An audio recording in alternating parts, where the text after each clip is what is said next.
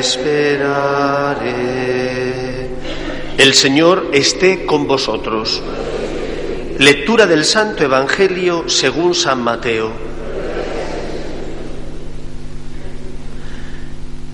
Jacob engendró a José, el esposo de María, de la cual nació Jesús llamado Cristo. El nacimiento de Jesús fue de esta manera. María, su madre, estaba desposada con José y antes de vivir juntos resultó que ella esperaba un hijo por obra del Espíritu Santo. José, su esposo, que era justo y no quería denunciarla, decidió repudiarla en secreto. Pero apenas había tomado esta resolución, se le apareció en sueños un ángel del Señor que le dijo, José, hijo de David, no tengas reparo en llevarte a María tu mujer, porque la criatura que hay en ella viene del Espíritu Santo. Dará a luz un hijo, y tú le pondrás por nombre Jesús, porque él salvará a su pueblo de los pecados. Cuando José se despertó, hizo lo que le había mandado el ángel del Señor. Palabra del Señor.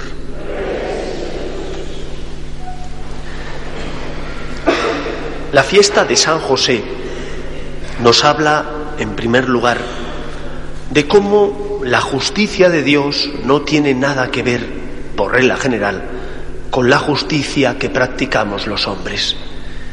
José es el prototipo de justo según el Nuevo Testamento. Y es el prototipo de justo porque en su corazón reside ante todo el deseo de hacer lo que Dios que es su creador, y en tanto en cuanto es su creador, es su dueño, hacer lo que su creador desea. Para José, que tenía sus planes y sus aspiraciones, hacer la voluntad de Dios no era algo optativo, sino que para José, hacer la voluntad de Dios, aquello que él creía que Dios le pedía, era una obligación, un deber. Esa es la primera gran enseñanza. Yo en mi relación con Dios considero que Dios es mi Señor como creador y salvador mío. Sus palabras deben iluminar mi vida. Sus palabras y deseos, su voluntad debe ser el camino que yo he de seguir. Y alguno dirá, es que no sé qué es lo que Dios quiere. Y entonces tienes que preguntarle a Dios, Señor, ¿qué he de hacer? Y Jesús lo dejó muy bien claro. Tenemos que amar a los que pasan a nuestro lado. Sabemos qué es lo que Dios quiere a poco que abrimos los oídos para escuchar su voz. Y Dios que te ama te ha dejado tantos indicadores de cuál es su voluntad que considero que es imposible no saber lo que el Señor desea y quiere para ti. Simplemente tienes que estar atento. Evidentemente, para estar atento y saber qué es lo que Dios quiere, tienes que hacer un poco de silencio en tu vida. No puedes vivir absorto en las cosas de este mundo, en la rapidez en la que vivimos, si no haces un poco de silencio en tu corazón, si no haces oración, si no estás a la escucha, ¿cómo vas a saber qué es lo que Dios quiere?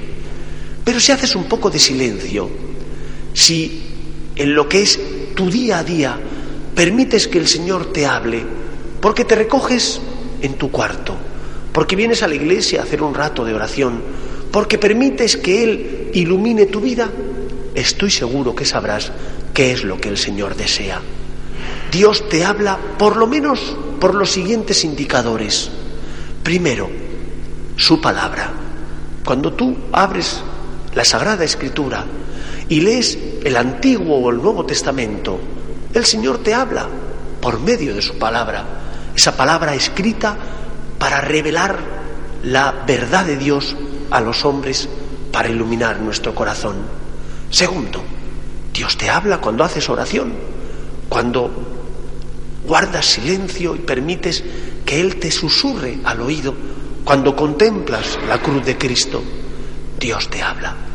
Tercero, Dios te habla por medio del magisterio del Papa y de los obispos, ejercido de forma ordinaria, mediante sus homilías y cartas y de forma extraordinaria cuando el Papa abra es cátedra o cuando se reúnen el Papa y los obispos en concilio.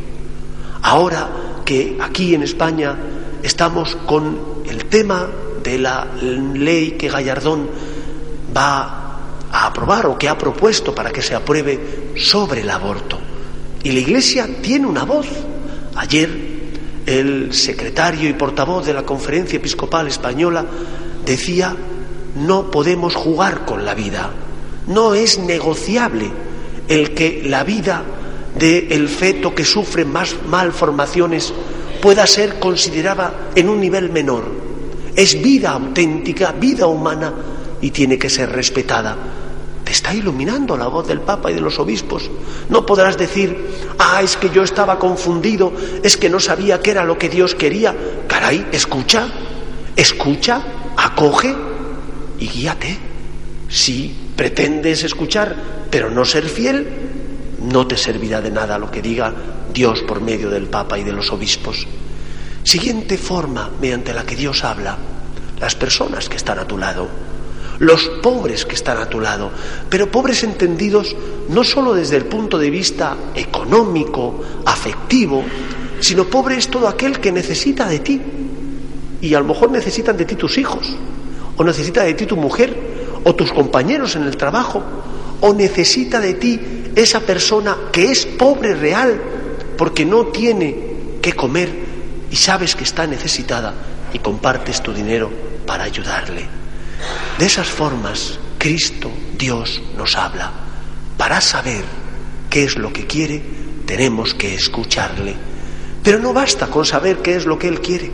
San José sabía qué es lo que Dios quería. ¿Por qué le hizo caso? Porque fue dócil.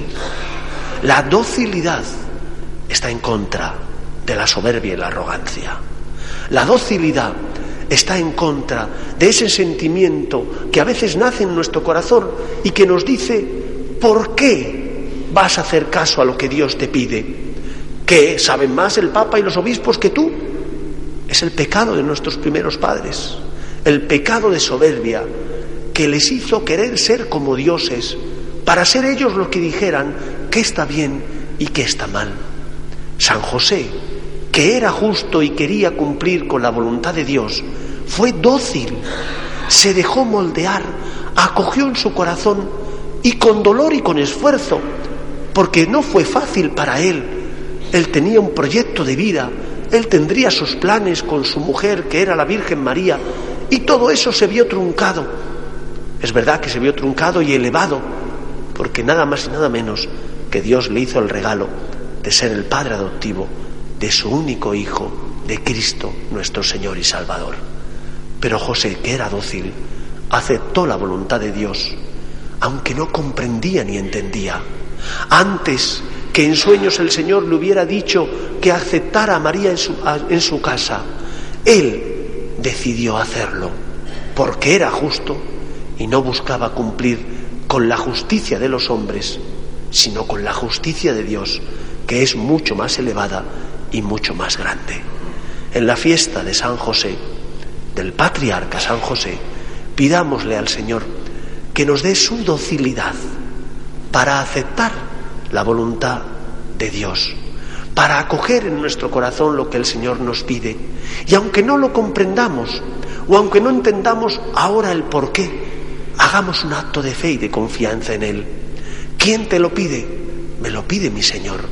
Porque tú me lo pides, lo hago, Señor porque tú me has creado y en el colmo del amor me has salvado, me fío de ti, aunque no comprenda en su totalidad lo que me pides ni entienda por qué. Sé que me amas y eso me basta. Me has expresado que me quieres muriendo por mí en la cruz y eso es lo importante. Me fío de ti porque me amas. Me has dado pruebas suficientes para que me fíe de ti y confíe en tu palabra.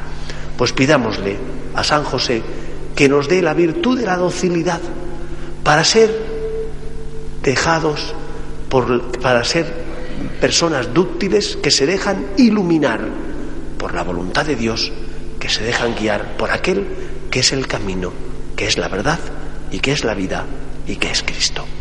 Que el Señor nos ayude. Guardamos un momento de silencio.